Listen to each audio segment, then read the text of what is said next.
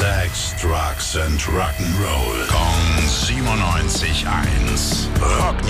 Schönen guten Morgen, lieber Tim. Was gibt es Neues? Wer ist der beste Bassist aller Zeiten? Das ist, Ja, das ist eine Frage, du. um die geht's jetzt auch. Da kann man natürlich ewig drüber streiten. Produzent Rick Rubin hat auf jeden Fall eine klare Meinung.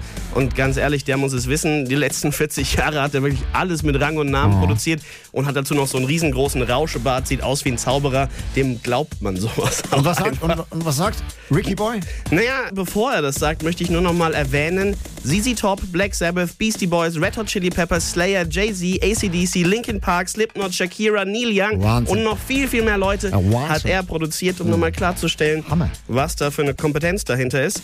Und äh, was meinst du? Wer ist der beste Bassist aller Zeiten? Ja, ich stehe vom Schlauch, muss ich ehrlich sagen. Ja- Für ihn Paul McCartney. Oh. Hat ihn selbst Sir. nie produziert, äh, bis sie spät zusammengearbeitet haben. Ne? Natürlich mit den Beatles damals noch nicht. Aber er sagt, das Besondere an Paul McCartney ist, er zeigt dir auf dem Bass was total Einfaches, bewegt kurz seine Finger und plötzlich wird daraus Hey Jude, Let It Be oder irgendein anderer dieser legendären Songs. Und deswegen ist für ihn Paul McCartney der beste Bassist aller Zeiten. Naja, ich meine, er ist ein ganz großer, nicht nur Bassist. Ich meine, das ist ja, das ist ja Sir Paul McCartney ist Sir Paul McCartney. Also das Und genau darum geht's ihm nämlich. Er sagt, man schiebt ihn immer zu den Beatles und diesem großen Songwriter, Ja. was er ist. Aber dabei vergisst man manchmal, was für ein großartiger Bassist er ist.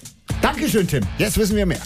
Rock News. Sex, Drugs and Rock'n'Roll. Jeden Morgen 9 um kurz vor 8 in der Billy Billmeyer Show. Gong 97.1. Frankens Classic Rock Sender.